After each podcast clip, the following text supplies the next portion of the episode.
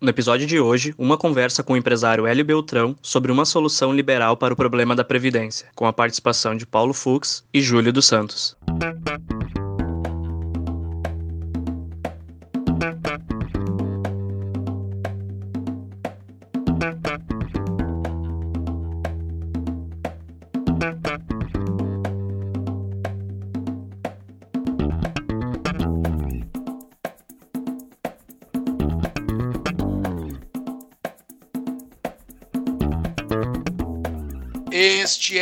O Tapa da Mão Invisível, podcast destinado àqueles que querem ouvir ideias que abalam sociedades e que não são ditas na mídia tradicional. Bem-vindo, Paulo Fux. Grande Júlio. Júlio, hoje a gente tem o responsável, viu, pai e mãe, por eu ter me transformado nesse anarquista maluco. É culpa dele, tá? O grande. Que honra receber essa pessoa pai e mãe também.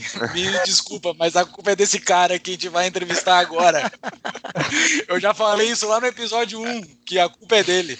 É. Hélio Beltrão, bem-vindo. Obrigado, pessoal. Prazer estar com você, Júlio. Paulo, é, é, sempre gratificante ter boas conversas. Parabéns pelo podcast e espero que a gente aqui transforme mais gente, então. Então, tá, vamos, vamos lá, vamos, vamos explicar. Quem é Hélio Beltrão? Hélio é fundador do Instituto Millennium, com Paulo Guedes e outros, fundador e CEO do Instituto Mises Brasil, o responsável por eu estar aqui agora falando sobre liberalismo e libertarianismo, ambos think tanks ativos na batalha de ideias travada nos últimos 12 anos no Brasil. Hélio é referência do liberalismo contemporâneo brasileiro, tendo sido fundamental para o avanço do ideal do liberalismo na sociedade e mais recentemente na política. Tem MBA pela Columbia University, Beta Gamma Sigma Honors, foi executivo do Banco Garantia e é atualmente empreendedor e conselheiro de empresas como Grupo Ultra, Metal Frio e LVM Editora e mais recentemente colunista da Folha. Muito bem-vindo, Hélio. Muito obrigado por dedicar o teu tempo para esse nosso podcast. Imagina, é um prazer. Vamos lá. Só fazer um parênteses. Hélio, quem é que não fundou o Instituto Milênio? Essa é uma pergunta que eu tenho. Não, mas você sabe que no, é assim, é, tem duas coisas. É, quando você funda um instituto, você tem as pessoas que efetivamente fizeram a coisa, né? E depois você normalmente chama mais gente afins para assinar a ata de fundação. Então, no Instituto Milênio, você teve, sei lá, umas seis, sete pessoas, não foi muita gente não. O William Link, né, nosso querido William, que é um craque, está aí há muito tempo brigando, uh, não só ele, mas a família toda. O Gerdau, João Roberto Marinho, o Paulo Guedes, a Patrícia Carlos de Andrade, que foi uma catalisadora de, do, da criação do Milênio, a filha do Evandro Carlos de Andrade, que era um grande jornalista. E devia ter mais uma ou duas pessoas. Eu, Paulo Guedes, talvez mais uma pessoa. Não me lembro, não me lembro se tinha mais uma. Depois veio pô, o Salim veio, né? o Gustavo Franco veio depois. É, acho que o Gustavo não estava lá no, na partida. Mas, assim, não é um grupo enorme, mas é um grupo impressionante de gente muito importante. Me lembro de estar, por acaso, sentando nessa mesa para criar esse negócio, porque eu estava cutucando, né? fiz até um cold call para o Gerdau na época, que eu li uma reportagem, Paulo Júlio, no jornal, do Dr. Jorge, dizendo que o livro de cabeceira dele era o Revolta de Atlas, o Atlas Shrugged. Para quem não conhece, é o único romance de ficção que eu conheço onde o empreendedor é herói de verdade, né? E aí eu falei, puxa, é, como eu já estava com vontade de fazer uma opção de coisas, eu falei, vou precisar falar com o Dr. Jorge, né? E aí descobri o filho que era conhecido de um amigo meu, aí peguei o e-mail do Dr. Jorge, mandei um e-mail falando, olha, eu vi aqui a reportagem eu estou afim de fazer uma opção de coisas, precisava falar com você. E ele, em cinco minutos, me respondeu: para tudo, não, você tem que ir agora para o Rio, porque a Patrícia Carlos de Andrade está fazendo lá um troço lá na faculdade da cidade, e ela quer fazer, e vai ter uma reunião. Aí eu falei: tá bom, estou indo para o Rio. então foi assim que, que fundou o Milênio, e em seguida uns seis meses depois, ou um ano depois, eu, já estava formando o Mises, que era o que eu mais queria fazer. Né? O milênio é muito importante, mas para quem conhece as ideias que a gente discute aqui, que é vamos dizer, o novo sabor do liberalismo, o milênio não era bem isso. Né? Tinha mais uma pegada do velho liberalismo, no sentido não de antiquado, mas simplesmente aquele negócio do neoliberalismo, Estado mínimo, o Estado fazendo uma série de coisas fundamentais que a gente sabe que quando você deixa o Estado fazer, não vai funcionar, né? Então eu sabia que tinha que ser o Mises e aí em seguida, em 2007, eu fundei o Mises. Muito obrigado. Foi 2007 o Mises? Eu achava que tinha sido é. até 2011. Ah, não, não, 2007 o Mises, do, o milênio 2006, o fim do 5. Mas o Brasil já não tinha ganhado a luta contra o socialismo com o plano real? Eu tinha essa impressão. Tem muito empresário que achou que era isso só, né? É, pois é, mas foi exatamente, o que, foi exatamente o que aconteceu. O pessoal ficou cantando vitória, relaxou e por isso que a gente se deu mal, né? Mas a gente está recuperando a tempo, agora está tá andando. Mas antes de ir para o nosso tema central, só me tira uma dúvida. Assim, o Instituto Mises ele deslanchou, tu fundou ele em 2007, mas ele deslanchou, assim, pelo menos ele chegou ao meu ouvido em 2012. Porque tu ficou um determinado tempo, tu e quem estava contigo na época, nadando meio que numa turma pequena, assim, né? Quando é que o negócio enveredou para cima, assim? Não teve nenhum momento específico onde teve um salto quântico. O salto quântico realmente que realmente dá para marcar foi em 2010, quando a gente fez a nossa primeira conferência no Rio Grande do Sul, em Porto Alegre, no Sheraton. É, ali sim, depois de dois anos inteiros, dois anos e meio inteiros, publicando todo dia um artigo, né? E agora a gente acabou de completar 3 mil artigos, pessoal. Meu então, sensacional. Tem, é, então, depois de publicar durante dois anos e meio, todo dia, exceto domingo, artigos, a gente falou, precisa fazer a primeira conferência. Então, 2010 foi um marco nesse sentido, onde o primeiro evento em que a gente congregou as pessoas e foi dramático. Teve cobertura da época, da Veja, uh, realmente ali deu uma visibilidade maior, mas o negócio vinha crescendo no mesmo ritmo, continuou crescendo no mesmo ritmo. Não teve assim um, um determinado momento que deu um super boom, não. Eu acho que foi um crescimento contínuo. A gente tem um colega aqui que faz a participação, ele uma vez a cada quatro, cinco episódios conosco, chamado Conexão Boston, que mora lá em Boston, e ele, que eu chamo Vernan Wolf,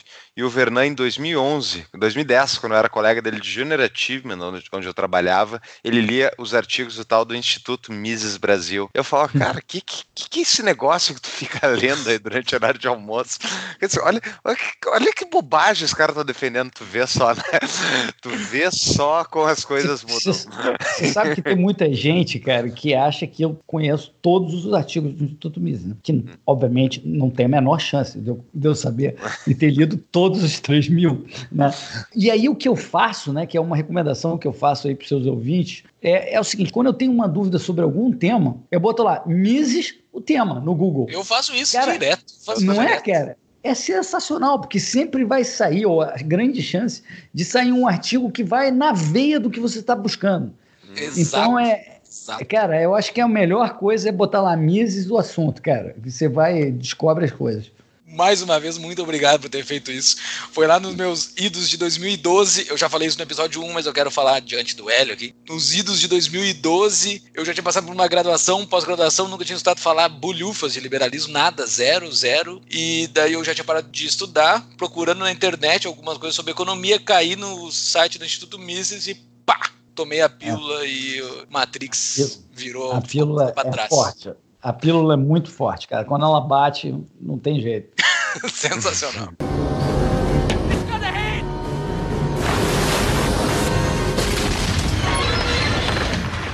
Hélio, te importaria de contar a história da tua descoberta do liberalismo? Eu trabalhava no, no maior banco de investimentos do Brasil na época, que era o Banco Garantia, do Jorge Paulo Lema, e tinha acabado de acontecer a crise da, da Ásia, e eu perdi 80% no pior momento, eu perdi 80% da minha poupança na época. E eu estava ali questionando, né? Me achava muito inteligente, que tinha, né? Você falou aí no currículo bonito aí que você leu.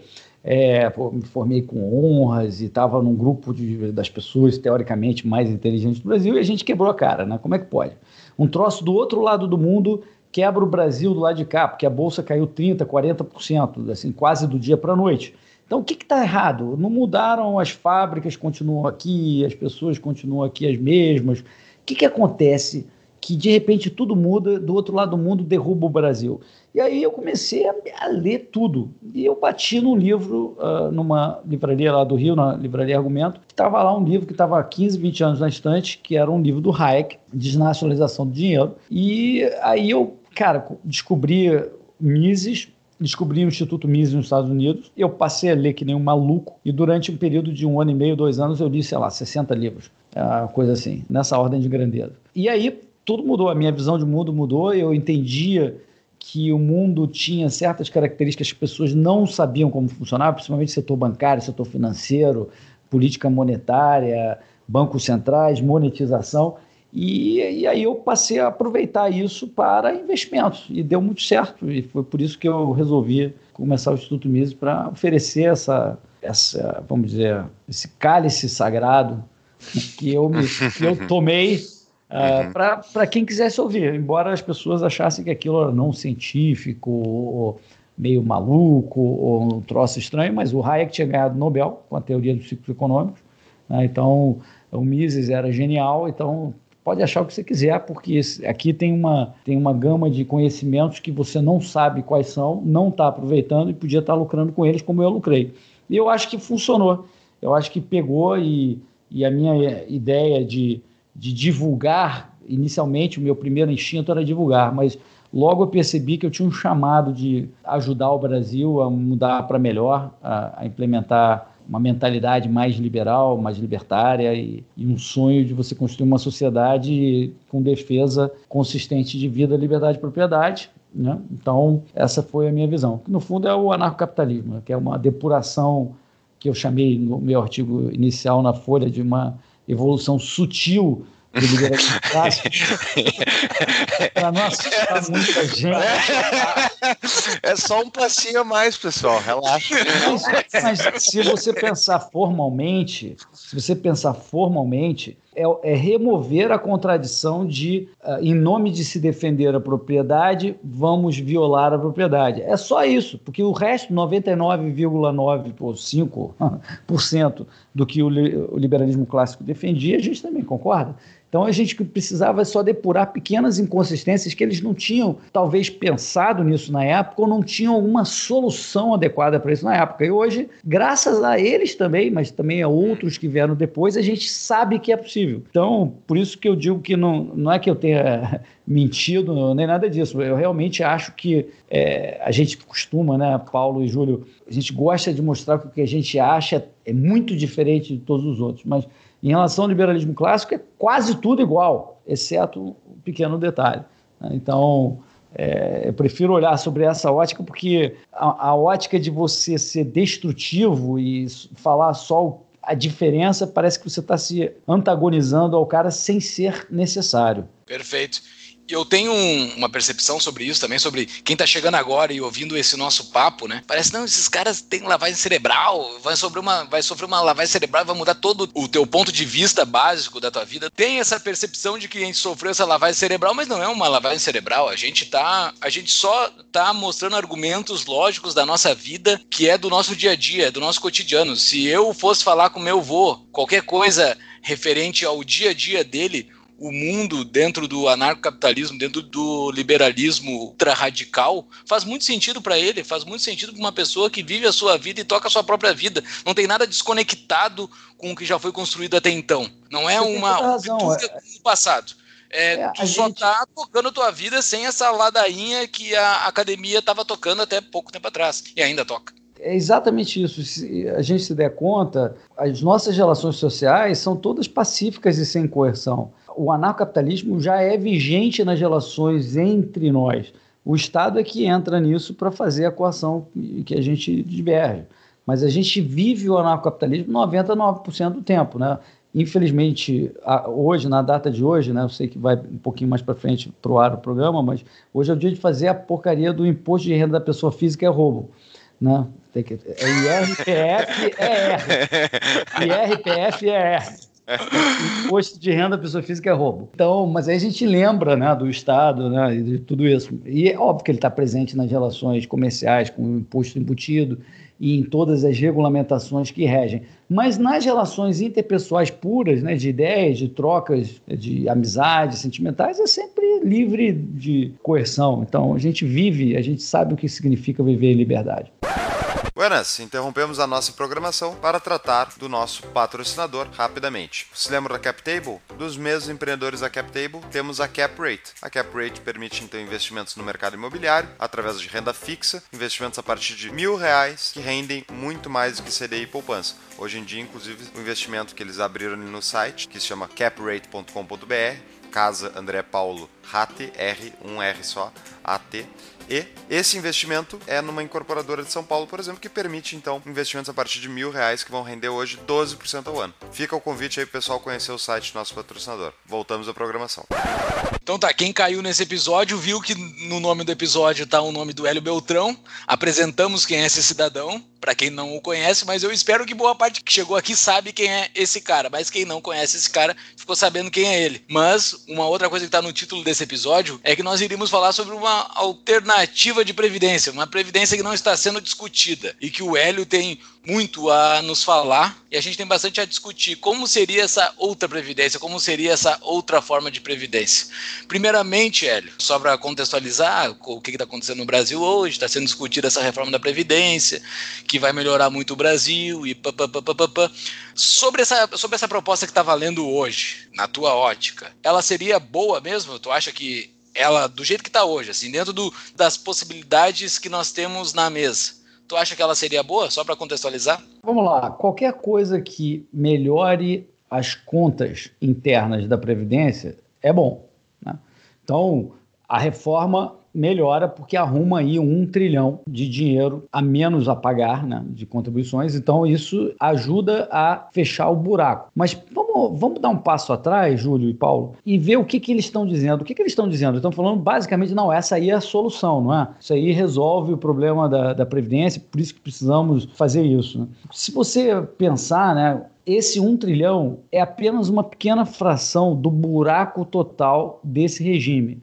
Esse regime se chama regime de repartição. É como se fosse uma tigela onde as pessoas que estão trabalhando contribuem com mais ou menos 30% do salário de, deles para essa tigela. E quem está aposentado tira da tigela. Né? Então, quando começou esse negócio lá atrás, os nossos pais, a gente pode. Hoje a gente tem direito a xingar os nossos pais, porque eles lá atrás apoiaram essa ideia. O governo chegou e falou o seguinte: porra, você Poupar não precisa você poupar para o seu futuro. Né? Isso é coisa do passado. Né? Várias gerações de brasileiros que se preocupavam com a sua idade mais velha. Não, não. Deixa que eu, governo, poupe por você. Mesmo que você não poupe para você, eu vou poupar por você. Só tem um detalhe: você precisa pagar uma boa parcela do seu salário, dar para cá e pode deixar que eu vou poupar e te pagar lá na frente. Eu pergunto para vocês, lá atrás, como tinha muita gente jovem na população ativa brasileira e pouquíssimos mais idosos, né, que eram poucos que eles estavam esperando lá atrás que fossem chegar, passar daquela idade que você precisaria cuidar. Então entrava muito dinheiro na tigela e saía pouco, porque tinha poucos idosos. O que, que o governo fez com o dinheiro que sobrou na tigela naquela época? Eu estou falando na década de 60, 70, 80. O que, que vocês acham? Olha, eu chutaria... Fizeram Brasília? Eu chutaria que eles gastaram, né? Porque Exatamente. Qual é o interesse de um político de manter dinheiro para uma futura geração de que ele vai estar tá longe é... do poder, ele não vai se aproveitar daquele negócio?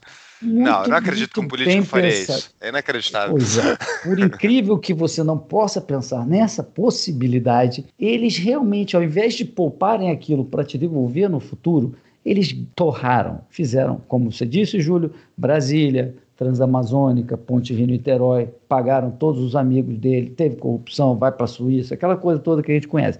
O dinheiro foi todo gasto. Eles contavam que, ao longo do tempo, ia ter jovens suficientes entrando no mercado de trabalho para pagar todos os idosos.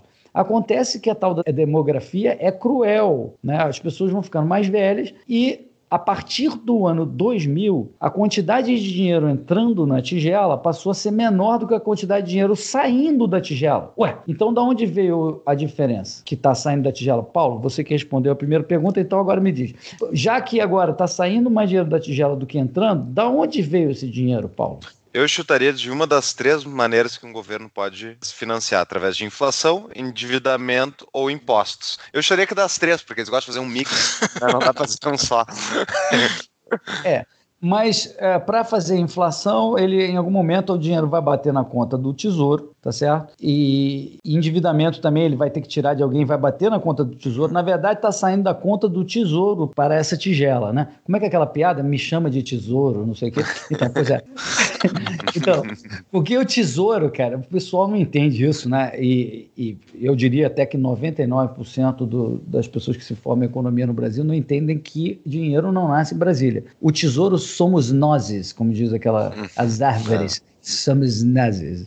É, o tesouro somos nazis. Então esse Exato. dinheiro saiu do nosso bolso e em tese, para aquela pessoa que acredita na ótica atual de como é gerido o Estado, etc., para essa pessoa ela vai ficar chateada de saber que está saindo dinheiro da educação, da saúde, etc., para botar na tigela, porque foi uma promessa que foi feita lá aos nossos pais. Na verdade, o plano diabólico dos nossos pais que toparam esse sistema porque passaram essa responsabilidade não só para o governo, mas para as gerações futuras, porque o governo não tem responsabilidade de nada. O governo ele tira das pessoas. Então, é isso que aconteceu. Tá tudo quebrado. A partir do ano 2000, só sai dinheiro do Tesouro para tigela e, em resumo, acontece o seguinte, para as pessoas que não sabem. Hoje o PIB do Brasil é mais ou menos uns 7 trilhões de reais. Um número incalculável, não importa. O que o governo levanta de impostos é algo em torno de 32 a 33% do PIB, que é a soma da renda toda do país num ano. Só que ele gasta perto de 40% do PIB. Epa, como é que pode?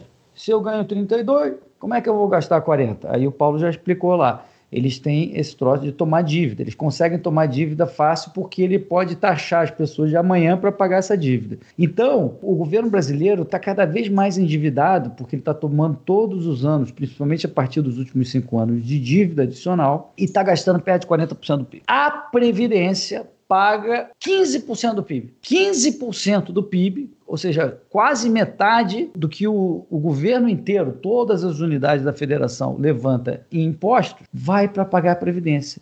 E dos 15, hoje, 5% é de déficit. É o dinheiro que está saindo do Tesouro para dentro da Previdência. Hoje, porque isso vai chegar a 11 em alguns anos. 11. Como o déficit do governo é hoje 6%, aquela diferença do 32, 33 para quase 40, 6, 7%, o déficit da Previdência explica quase todo o déficit total que o governo tem. Então você percebe que tudo isso era uma promessa vazia das gerações anteriores, era uma pirâmide. Né? Por isso que a gente fala que a Previdência é uma pirâmide porque o cara está passando para o próximo e em algum momento não tem dinheiro para todo mundo e o negócio cai. E hoje é isso. Para colocar uma imagem, é, a gente está no Titanic, o Titanic é o Brasil, e o iceberg está logo aqui na nossa frente, a gente está começando a bater no iceberg. E esse iceberg pode matar o Brasil, inclusive, pelo tamanho dos números que eu estou citando. Então, a Previdência é uma promessa que o governo fez lá atrás, um pacto diabólico com a geração dos nossos pais, que transferiu tudo para hoje, só que hoje eu não tenho dinheiro porque eles gastaram todo esse dinheiro ao longo do tempo. Esse é o resumo da ópera. Hélio, o que eu queria entender é o seguinte, tá? Voltando uns passos. Primeiro, tu falou que a culpa é dos nossos pais. Você é um pouco advogado do diabo aqui. Tem contrato social, então, eles assinaram que eles aceitavam a nova previdência. Por que, que eles são culpados desse modelo de repartição? Eu Porque... achava que os políticos detinham o poder da coerção e eles impunham para os outros o que, que eles queriam. Não? Aí a gente vai entrar na teoria do, do estado das ideias. O político faz é como criança, ele testa os limites sempre e ele vai fazer o máximo de exploração da população, mas se a população resiste, ele passa a não ter viabilidade política de fazer aquilo que ele quer. Por isso que tem certos países, como a Suíça, por exemplo, que tem um governo mais organizado, melhor, que gere melhor as coisas, e tem países como a Venezuela que é menos. Isso é reflexo do povo, é reflexo das ideias na sociedade. Né? Todo político é filha da mãe nesse sentido de que ele quer explorar o máximo do poder dele, mas ele não consegue na mesma extensão. E o que explica a diferença de extensão entre Venezuela e Suíça é a ideia do povo, é a ideia que está na sociedade. Então, nesse sentido que eu estou jogando a culpa no, na geração dos nossos pais. Eles toparam, acharam genial, porque eles estavam na crença, em geral, estatista, de que, poxa, é isso mesmo, o governo vai cuidar da gente no futuro. Olha que genial ideia e está sobrando dinheiro. Vamos fazer isso sim, muito maravilhoso. Então, nesse sentido, é culpa deles.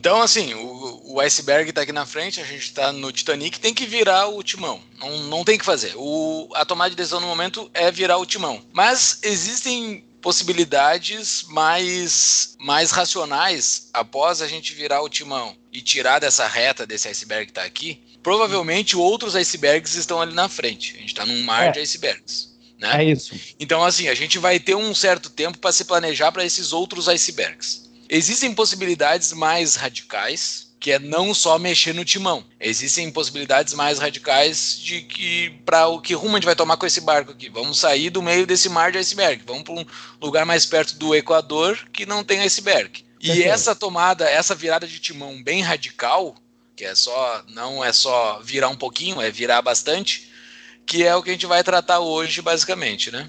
Essa virada, essa, então, essa guinada mais, mais pra, forte. Por que, que tem vários icebergs? Porque esse 1 trilhão em 10 anos, que é mais ou menos 2 trilhões no valor presente total, um pouquinho mais talvez que 2 trilhões, representa 10% do total de buraco desse pote, que é de 20 trilhões. O que, que é o 20 trilhões a valor de hoje? É a diferença entre, a valor presente, entre o que você vai pagar pelas regras atuais de benefícios, descontado do que você espera receber, dados 30% do salário das pessoas que estão no mercado de trabalho e estarão no mercado de trabalho no futuro vão pagar. Essa diferença negativa entre o que se vai pagar e o que você espera receber, os caras fazem cálculo demográfico, previsão futura de quantas pessoas vão trabalhar, até quanto tempo você vai viver, isso a valor presente dá um buraco de 20 trilhões que é um número incalculável, mas como eu citei outro número incalculável, que era o PIB de 7 trilhões, isso aí é, sei lá, quase três vezes o valor do PIB, que é algo absolutamente impagável. Então,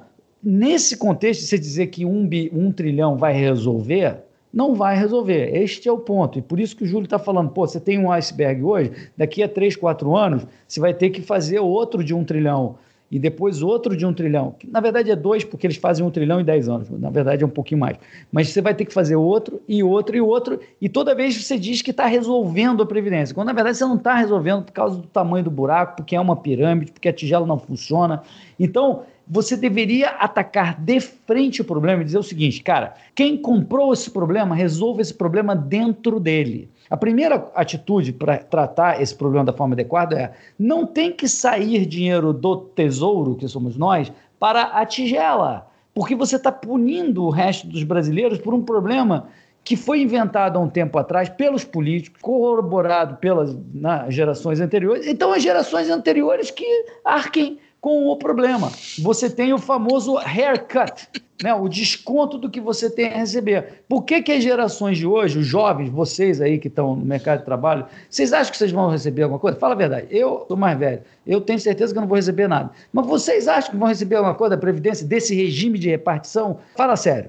Eu não quero, eu nem quero. Eu não tô, tô nem aí pra esse negócio, na verdade. Então, tudo bem, mas as pessoas, seus colegas, né? é, ele, Tem muita gente esperando. Achem, é, é, então, coitado deles, né? Dá uma pílula vermelha na garganta dele para ver se o cara acorda, né? Porque não tem a menor chance. Explica esses números para ele, porque não tem a menor chance. Eu, eu acho que ele vem... vai receber. Eu acho que ele vai receber, porque eles vão taxar. Eles vão taxar da outra ponta. Eles vão taxar na outra ponta, onde o cara não está enxergando e ele vai receber, mas do outro lado ele vai estar tá perdendo e não vai estar tá vendo. É, mas, de novo, dados os números que eu coloquei, não tem como taxar esse valor inteiro. Você pode taxar 30% do Sim. PIB, mas não 300% uhum. do PIB. Sim. É, não, não, tem, não tem espaço. É realmente uma pirâmide insustentável. E esse é talvez o problema de as pessoas não estarem encarando. Sabe por quê? O político ele não quer falar a verdade, nem tem interesse em falar a verdade. Mesmo quem quer passar a reforma e quem está propondo a reforma, que são os nossos amigos, não vão falar que, ah, não, veja bem, eu sei que isso não vai resolver o problema. Né? É, a gente vai ter que ter outros icebergs, na analogia do Júlio, para fazer. Se ele falar isso, é uma complicação danada. Mas a gente sabe, eu e vocês, que essa é a forma inteligente, honesta e adequada de tratar, porque é a realidade. Você tinha que falar: olha, vocês criaram o problema, quem está dentro do sistema, resolva dentro do sistema. E o Paulo Guedes sabe disso. Tanto sabe disso, o que, que ele fez? Lá ele colocou um dispositivo para os jovens, os jovens que estão entrando no mercado de trabalho, já começam a contribuir quando ele for contribuir lá, não sei nem se vai ser os 30%, porque isso não está regulamentado na PEC número 6 da Previdência, não se sabe se é 30, deve ser muito menos, porque 30 não faz sentido nenhum, né? Ele vai contribuir para uma conta individual dele no CPF dele, ou seja, ele vai poupar. Todo mundo sabe também, espero, que é muito melhor você decidir o que você vai fazer com a aplicação do que você entregar o dinheiro para o governo e achar que ele vai te pagar lá na frente com um retorno razoável. Não vai pagar retorno nenhum. Tá maluco? Vai, vai, vai pagar um retorno horrível ou não vai pagar, que é o caso que está acontecendo hoje.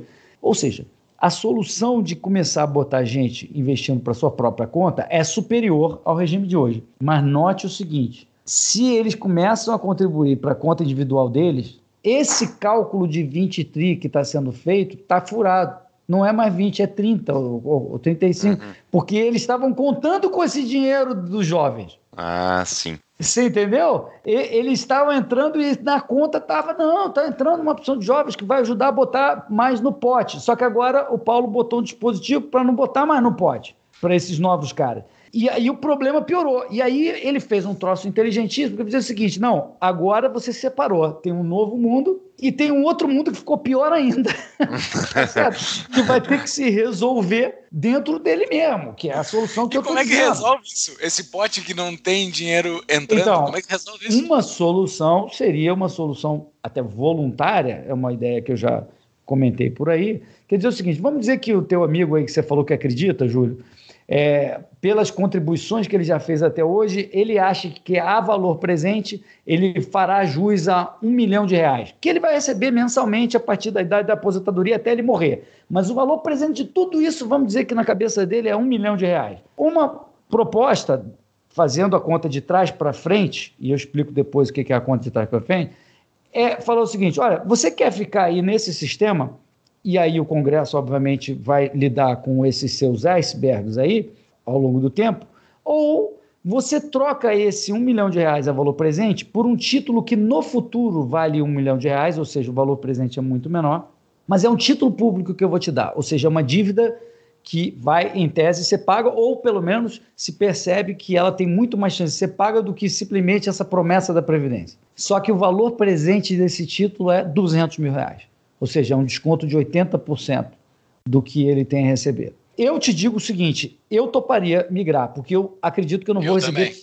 Então, aí tem um efeito que é o seguinte: que é a teoria dos jogos. Hoje tem 32 milhões de pessoas nesse sistema. E eu não estou nem entrando no mérito dos, dos, privilegiados, que é muito pior, que é o regime próprio, que são os funcionários públicos, é 10 vezes pior. Mas mesmo no sistema geral, que é o de 32 milhões de pessoas, eu topo migrar. Vocês estão dizendo que tenderiam a migrar pode ser que, sei lá, umas 10 pessoas, milhões de pessoas migrariam. O problema político, depois de o Congresso fazer ajustes mais graves nesse sistema, diminui, porque agora tem menos gente, é mais fácil de você fazer. Já mata alguns icebergs lá da frente. Lá e da aí, frente. sabendo disso, o cara, eu vou ser o último a apagar a luz aqui, tomar o totó maior de todo. Não, eu vou migrar também. Então você incentiva uma migração maior entendeu? Para esse negócio que você recebe um título público de valor muito menor do que você esperava. Mas se você não quer migrar, fica tranquilo, porque o Rodrigo Maia vai lidar contigo direitinho ao longo do tempo. Entendeu? Isso é, é impressão minha ou isso é um anarcapitalista desenvolvendo política pública? É, é quase isso. Mas, mas eu vou chegar no nosso ideal agora. Vai lá, eu vou chegar no nosso ideal. Porque é o seguinte, eu não sei que diabo, em que idade, que década, que surgiu a genial ideia de que o governo é que tem que resolver a nossa aposentadoria. Isso que eu não entendi. Por que, que é o governo que tem que resolver? Por que, que não somos nós que devemos ser responsáveis? Ah, não, dizem alguns.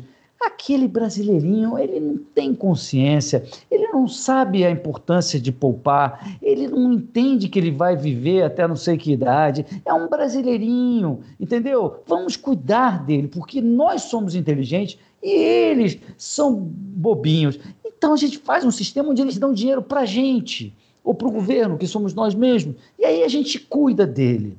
Que bonita essa ideia que surgiu, sei lá, no início do século XX, em algum momento, e que foi copiada por todos os países, né? Que bonito. Só que é dar tudo errado. Tudo errado. Na verdade, que eu acredito é que nós, como sociedade, independente do Estado, a gente já tem um nível de capital e riqueza, se você quiser chamar assim, suficiente para não aceitar que certas pessoas vivam abaixo de um certo nível de dignidade, né, de indigência, por exemplo. Então, nós, como brasileiros responsáveis, a gente topa e deveria topar apoiar essas pessoas no nível de, de extrema pobreza. Idealmente voluntário através de organizações sociais no mercado. Né? Sim. Então, isso posto, esse sujeito, uma vez atendido às necessidades emergenciais de dignidade, ele é que deveria ser responsável por tentar poupar, na medida possível, o que ele receber, além disso, né, à medida que ele trabalha, tentar poupar 10% do que ele trabalha para guardar para o seu futuro. Se ele não guardar para o seu futuro, ele sempre poderá contar com a sociedade que não vai aceitar que ele morra de fome, que viva debaixo da ponte, mas que ele faça isso e tenha a responsabilidade de, de cometer erros e acertos e aprenda por si só. É, ou então, dentro da proposta do nosso episódio 17, lá onde nós falamos sobre previdência com o professor Gustavo, o professor Gustavo falou bastante, né? Que divida a previdência da assistência social. Digamos, vamos estabelecer como sociedade que o governo vai cuidar dos pobres. Estabelecemos que, ok, estamos de acordo, o governo vai cuidar dos pobres. Ok, mas isso não é previdência, isso é assistência. Está sendo feito, mas sai da conta, sai da conta. As pessoas que estão sendo assistidas, então, elas não têm dinheiro, elas estão sendo assistidas, elas ficam ali num canto, estão sendo cuidadas, estão, mas não estão na conta da Previdência. Mas é óbvio, como a gente falou no episódio passado, que nós falamos sobre uma sociedade livre, que é possível que a caridade privada cuide dessas pessoas, como ocorre nas sociedades desenvolvidas. É, agora, uma coisa que as pessoas não se dão conta, né, que é o que se vê e o que não se vê, é que esse sistema que começou lá com um nível de contribuição em proporção ao salário de 10% e hoje está acima de 30%, as pessoas não se dão conta de que os salários de todos os brasileiros que têm carteira poderia ser 30% maior.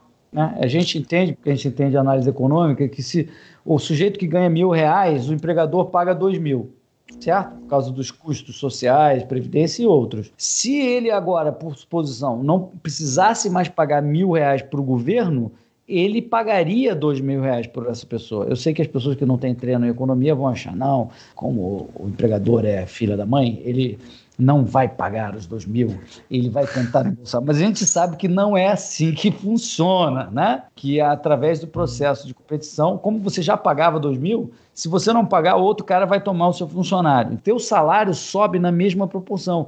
Isso é que as pessoas não se dão conta. Tiveram a ideia genial de que o governo vai cuidar delas e vai perder 30% do seu salário para delegar isso para o governo, que não pagará jamais, que é o caso que a gente está vendo agora, o que ele prometeu. Mas vamos analisar aí por que, que o Estado entrou nessa questão, Hélio. Tu estava falando que a Previdência é um esquema Ponzi, eu já citei no episódio do Gustavo da Previdência também. Vai estar tá show notes o capítulo que eu escrevi sobre Previdência pelo IEE, que é justamente o aponto que é, é um esquema Ponzi enorme e universalmente todos os sistemas são esquema Ponzi. Regime de capitalização é um pouco diferente, mas Hélio, qual é a tua justificativa que tu daria para o Estado se envolver na Previdência? Eu chutaria que é mais uma desculpa para eles poderem nos tomar mais dinheiro, né? E a outra pergunta que eu te faria já encilhada nisso, o próprio Estado não é um esquema Ponzi? Olha, de novo, o Estado quer inventar esquemas para tirar o nosso dinheiro sempre. E na medida em que ele encontra eco, ele vai fazê-lo. Eu não conheço exatamente como surgiu essa ideia genial, né? genial para não dizer o contrário, obviamente, de, mas naquela época as pessoas acharam que, olha que interessante, o Estado vai cuidar da gente, vamos topar isso? Eles vão topar. E o Estado tenta mil outras coisas desse tipo. De novo, eles estão sempre operando no limite do que eles podem explorar a sociedade. Sempre. É um dado do Estado e dos membros do Estado. Eles estão sempre no limite do que eles podem explorar. É aquela frase do Colbert, que era o ministro das Finanças do Luiz XVI, falando sobre tributação, mas dá no mesmo para as outras coisas que a gente está falando, Previdência inclusive, que ele diz o seguinte: a arte da tributação é a arte de depenar o ganso, extraindo o máximo de penas com o mínimo de grasnidos. Entendeu? Então é isso. De novo, é a arte de extrair o máximo de penas com o mínimo de grasnidos. Ele vai fazer o máximo de penas possível, sempre. Mas se o ganso grasna demais, ele tem um problema e, a gente não vai conseguir agora tirar o máximo de pena.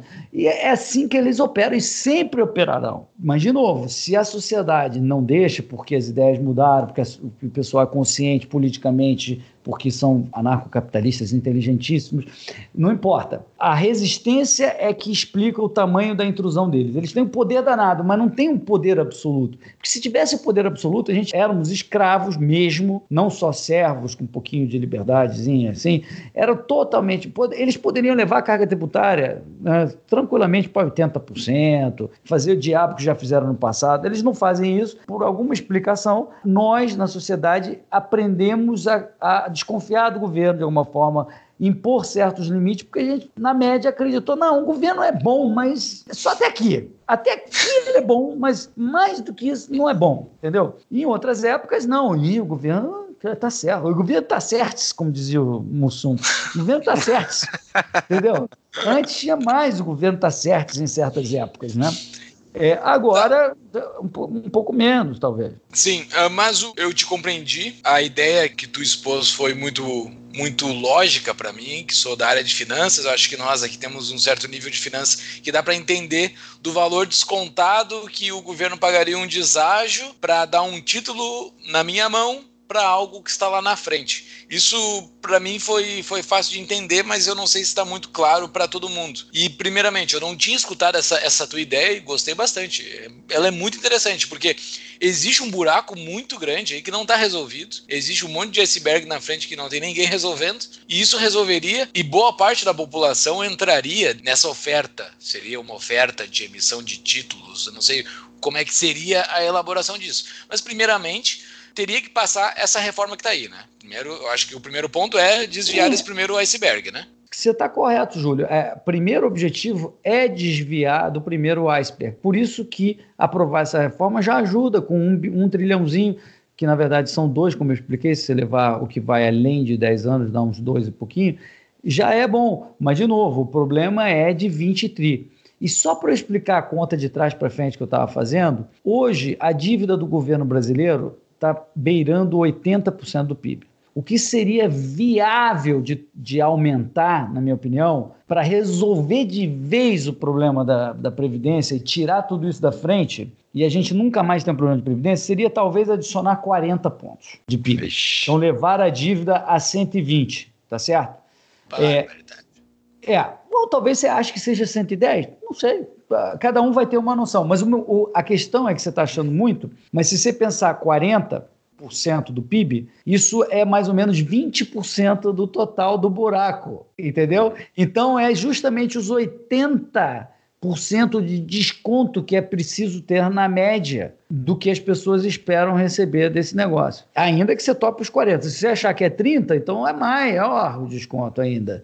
Entendeu? Então, veja, mas pelo menos você tem que endereçar esse problema de frente, contar a verdade. Não adianta dizer que você vai resolver o problema com um tri que não vai resolver. Você tem que contar que ninguém vai receber esse dinheiro no futuro porque não cabe no PIB. Você tem que entender tudo isso que eu estou dizendo que essa dívida toda não está nos livros do governo, mas na verdade é uma dívida que está prometida. E ainda que você queira tapar os olhos, como o Paulo falou, ah, mas eles vão levantar os impostos. É, mas não cabe, a dívida vai ficar então de 400% do PIB, não quebrou. Então, até 120 talvez seja um número que para resolver seria razoável. Então, eu acho que essa discussão não está sendo feita na sociedade. Está todo mundo preocupado com o iceberg. E vai todo mundo continuar falando do iceberg, do primeiro iceberg, até aprovar a reforma forma. Mas nós que trabalhamos com, de forma responsável, falando a verdade, dizendo o que tem que ser feito, nós temos que mudar esse disco. A gente tem que falar um pouco do que a gente está conversando aqui, entendeu? Não pode tirar dinheiro do tesouro para botar no pote, porque não funciona,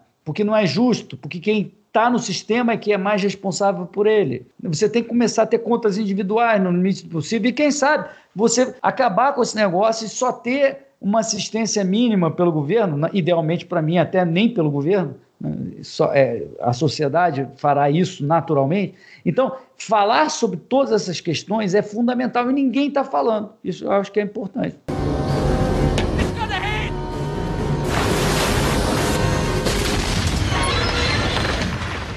Agora, a minha dúvida é como é que tu vai influenciar o debate público de tal maneira a ponto deles entenderem isso? É um assunto muito complexo para ser dumbed down. Não, imagina para um jornalista conseguir explicar isso. Cara, vai ter que dar três vezes a mesma palestra, cá. entendeu? Se eles conseguiram explicar, vamos combinar o seguinte: se eles conseguiram explicar por que, que precisa ser reforma, tendo tanta complicação, regime geral, regime próprio, questão do trabalhador rural, o servidor estadual, municipal e federal, os militares, todos os benefícios e aquela coisa. Se eles conseguem explicar toda essa confusão, por que, que não vão entender essa linguagem razoavelmente simples que a gente está dizendo? No fundo, é uma questão de ótica. É assim: queremos falar a verdade ou não queremos falar a verdade? Porque, no fundo, é isso: é dizer o que, que é esse sistema da tigela, esse sistema de repartição, que não tem como pagar. Mas eu acho que eles não estão conseguindo explicar isso. Assim, para a grande população, para o povão que está assistindo tudo isso, não, eles não estão entendendo nada que está acontecendo. Tá falando, o país vai quebrar e ponto. Eu acho que é esse, esse é o papo que tá falando. Ele vai quebrar. Logo ali na frente vai quebrar. Era tipo no impeachment da Dilma. Tem que tirar ela, tem que tirar ela. Não precisava explicar muita coisa. Tem que tirar ela porque ela é ruim. Ela gerou desemprego. E eu acho que o que está passando agora é que o país vai quebrar. É um trilhão. É, e o Bolsonaro fez um post esses dias do um trilhão que com esse esse um trilhão ele ia investir em não sei quantas coisas. Ele não, ele, ele não tá. O trilhão multiplicou um trilhão... por dois. Tem o trilhão daqui, o trilhão dali. Uhum. Não, ele não tá vendo que o argumento é um trilhão para te pagar lá, de pagar imposto, mas não. Ele é um trilhão pra gente investir mais, não sei no que lá.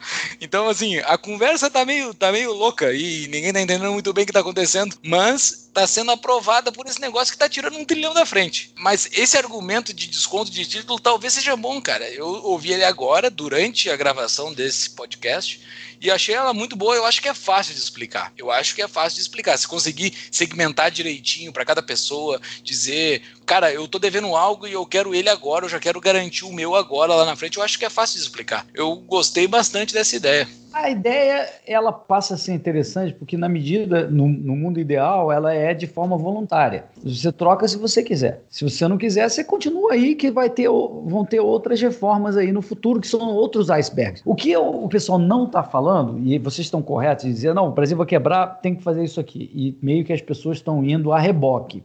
Mas a verdade a gente sabe que não é isso. Eles não estão falando que precisa, que tem um outro iceberg logo em seguida que você vai ter que desviar. Então eles não estão contando a verdade inteira. E se o povo soubesse a verdade inteira, talvez eles falassem: ah, peraí, porra, se vai ter outro aqui, outro ali, outro ali, pô, vamos resolver esse negócio como gente grande, para de me enrolar. Quer dizer que a cada dois anos você vai voltar e dizer que vai quebrar, vai quebrar, e tudo aí você passa todas as vezes. Na segunda vez, o povo vai falar: não, negativo, tu me prometeu que aquilo resolvia, então agora vou, não resolveu? Vai ter outra? O povo não vai. Aí vai dar uma confusão dos diabos. É, não, não é difícil de projetar. Você engana o povo uma vez. Na segunda, você está dizendo agora, não, passar um tri, pô, isso aí resolveu, desviamos, desviamos. Opa, desviamos! Aí você volta daqui a três anos e fala, não, desviou nada, cara, falta mais um. Entendeu? Porque é isso. São 20 tri no total. Não vai adiantar, você está resolvendo dois, dois e pouquinho no máximo. Entendeu? Então, o povo vai falar não, negativo. E aí vai dar uma confusão muito maior. Então é melhor que se fale a verdade hoje, embora os políticos jamais vão fazer isso, porque você imagina o seguinte: o político fazer isso, Júlio e Paulo, é o equivalente ao cara da pirâmide como é que é o nome daquela empresa aí que fez pirâmide ultimamente? Uma qualquer aí. Qual delas? teve de Bitcoin, uma de Bitcoin aí que fez. Teve aí, a Telex Free. Vamos falar da Telex Free. Aí, quando teve o primeiro cara que não recebeu, começou aquele burburinho, não recebi, não recebi. Aí o cara convoca uma assembleia. Esse é o político na frente do povo, né? Convoca uma assembleia. Vem aí todo mundo, vem aí todo mundo. Aí, o que, que você imagina que ele vai falar nessa reunião? Ele tem duas opções. Fala o seguinte: não, não a gente vai dar uma resolvida, vou levantar um dinheiro ali, vai pagar as pessoas, dar uma reestruturada, ou ele vai falar, galera, é, realmente, ó, tô aqui na frente de vocês, mas não quebrou, quebrou. Qual é, você acha que é o que essa cena? Eu comecei a rir porque não tem como existir essa cena. então, não tem a segunda opção. Por isso que eles ficam falando, não, vai quebrar, veja bem, se você fizer isso, já dá uma ajuda. Tipo assim, é o cara, a galera da pirâmide fala assim, ó, galera, vocês estavam esperando receber 100, se vocês toparem receber 80, pô, isso aí resolve, galera. Então top 80 agora, e tá tudo resolvido. Isso é uma opção. A outra, o cara fala, galera, ó, eu realmente não tenho Vamos fazer uma cotização geral da nação e vamos resolver esse negócio. Mas, Hélio, tem um artigo que eu gosto muito do Mises Brasil, que eu acho que talvez seja um dos mais radicais, que é aquele Como Fechar o Governo Federal em 24 meses. Eu já citei aqui num, num desses episódios. Vamos lá, tu, tu tá tentando resolver Brasília. Tem solução? Não é melhor fechar aquela bagaça, transferir tudo que der pro Estado, liquida todos os ativos, paga o que der, o que não der, sinto muito, pessoal. Não, Olha, ninguém é, mandou a pessoa. Episódio eu não tô 18, ah. o Fux falou que liquida o governo federal com o quê? Daí eu falei pra ele, tá, mas com qual ativo? Deu o Fux é. com a Amazônia, com a Amazônia, é. Amazônia. Amazônia, mar territorial, Isso, entendeu? Tanta coisa Parques nacionais. Ah, pessoal, entendeu? O pessoal gosta de Brasília, esse é o problema. É, Afinal, eles gostam. Não, eu concordo com o Fux. Eu acho que o mundo ideal é você é, apurar os haveres do balanço do, do Estado e pagar o endividamento do que for e zera e pronto, acabou. Game over, a partir de hoje é tudo voluntário. Infelizmente, Paulo, deixa eu te falar uma coisa que talvez você não tenha consciência. Isso hoje não é possível. Não. Hoje é. Não. É. é, é hoje. Parar de esse... pagar imposto já esperando. Infelizmente, se... eu, eu tentei falar com o Marcel, com o Kim, é, isso. É, e falaram assim: olha, Hélio, eu acho que hoje ainda tá. Não, tô achando que ainda não vai passar essa, esse PL aí, essa PEC. Entendeu? Então, vamos pô, desculpa. entrevistar se... esses dois, então. A gente vai é, entrevistar é, esses dois, vamos dar um jeito de entrevistar eles e, e apertar eles aqui ao vivo, aqui, para eles, é, eles falarem se tô, tem uma chance ou não. Eu tô preocupado, Júlio, com o Paulo, porque eu acho que eu quebrei a fantasia dele. ele não vai conseguir dormir por alguns meses. Que eu acabei de, acabei de falar uma coisa que ele, porra, ele tava achando que ia rolar agora.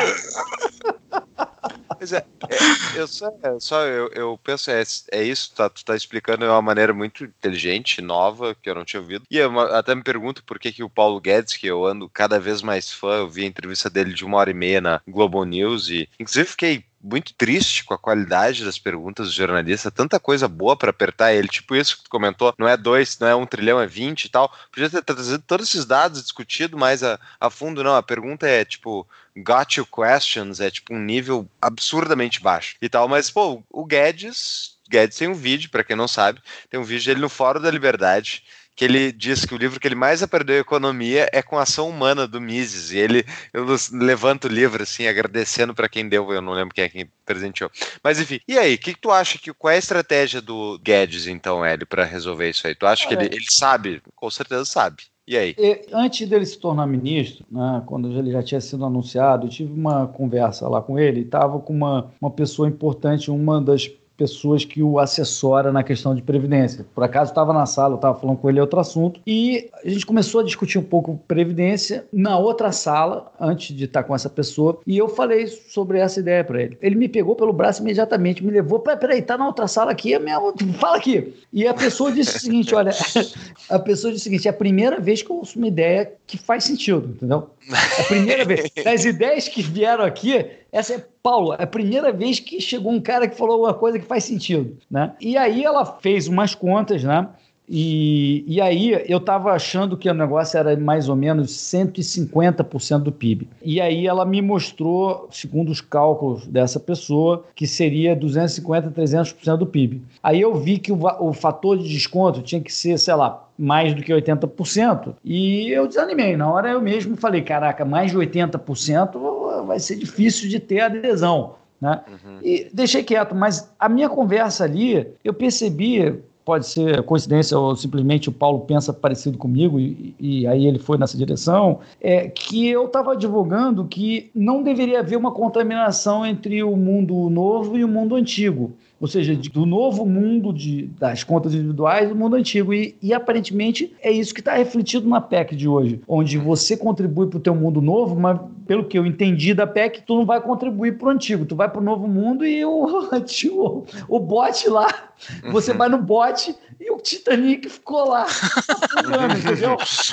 É, que é o que eu acho que é o certo. Por que, que as novas gerações têm que salvar o troço causado pelas antigas, das promessas malucas que impagáveis de pirâmide. Então essa foi assim a conversa que eu tive ali e eu fiquei satisfeito quando eu vi assim a primeira é, leitura da PEC que eu vi que era mais ou menos essa ideia. Então assim o Paulo está pensando nessa linha. Não sei se ele vai ter uma solução voluntária de conversão do mundo antigo, mas primeiro ele não quer entrar nesse mérito porque de novo ele está falando tem um iceberg aqui, para de falar confusão aí, Hélio. O que que você está falando desse troço? Se ele tivesse assistindo esse ouvindo esse áudio ele fala para com isso, para de falar, vamos, sai o Por que, que você está distraindo as pessoas, Hélio? Está aqui o iceberg, deixa o iceberg primeiro, para de falar besteira, de atrapalhar, deixa o iceberg sair e aí a gente faz as outras coisas. Talvez seja essa a ideia dele. Então, mas eu acho que nós temos a responsabilidade de falar, porra, nós estamos aqui num podcast entre amigos e tal, vamos falar o que realmente importa.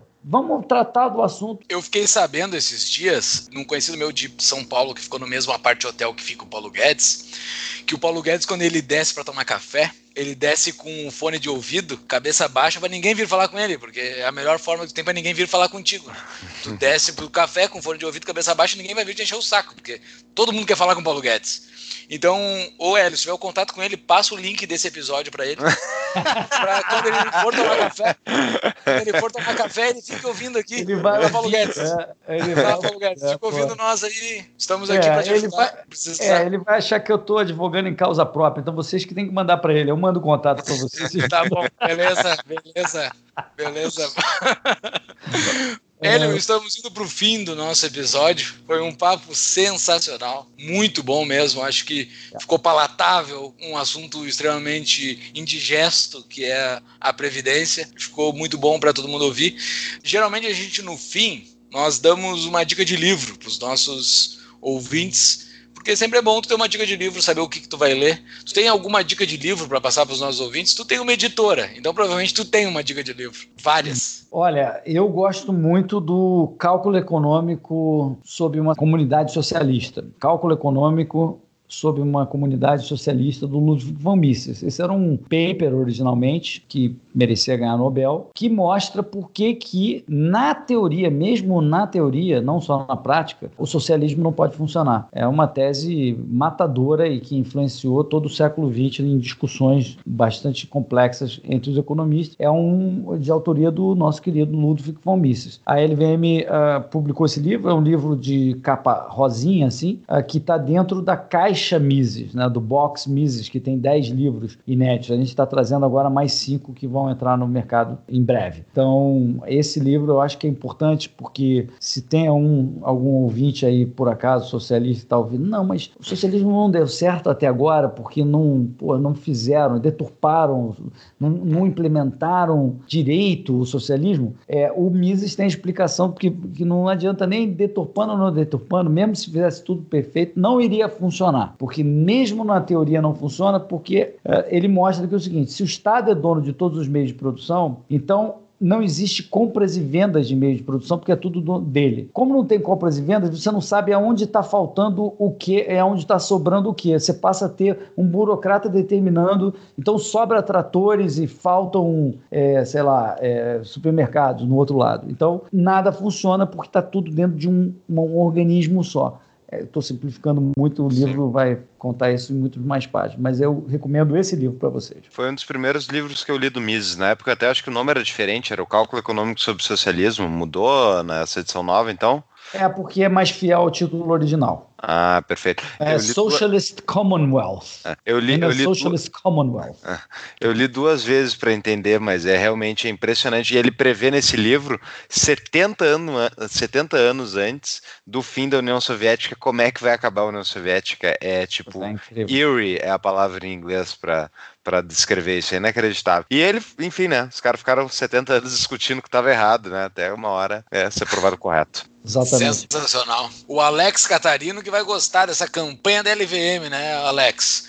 Muito obrigado pela tua presença aqui, Hélio. Nossos ouvintes, vocês querem ouvir mais ideias radicais ou querem discutir mais ideias que podem abalar a sociedade? Nós estamos com o nosso grupo no Telegram nosso grupo no Telegram, é exclusivo para apoiadores do Tapa da Mão Invisível. Basta fazer uma doação de no mínimo 10 reais do nosso Apoia-se, apoia.se barra Tapa da Mão Invisível, e você receberá o nosso convite para entrar no nosso grupo do Telegram, o grupo Telegram mais livre das redes sociais. Muito obrigado, Hélio, pelo teu tempo, por dedicar o teu tempo para falar sobre previdência e tantas outras coisas que de fato interessam para a nossa vida. Muito obrigado. Prazer foi meu, Júlio e Paulo. Obrigado e sempre que me convidarem estarei aqui. Oh, muito obrigado.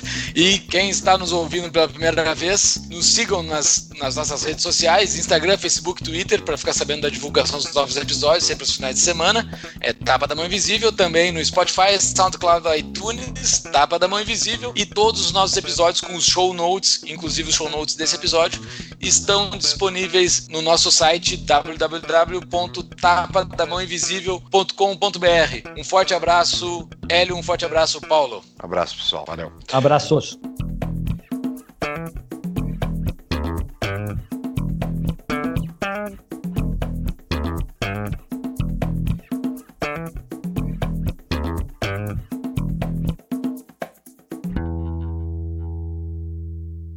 Não, não tem nada a ver com isso, não tem nada de lavagem cerebral. Tem que nós. Ah, fui ler o que o Paulo mandou e me perdi. Caralho, Paulo! Não lê, cara. É o tela azul literal, né? É o tela azul literal. Grande Hélio, muito obrigado. Adorei. E aí, boa, boa, galera. Aham. Tu gostou, Hélio? Eu gostei, cara. Estraguei a semana do Paulo, mas gostei. Agora que o Brasília vai continuar, eu não vou dormir mais, cara. Eu tô esperando acabar segunda-feira. ah.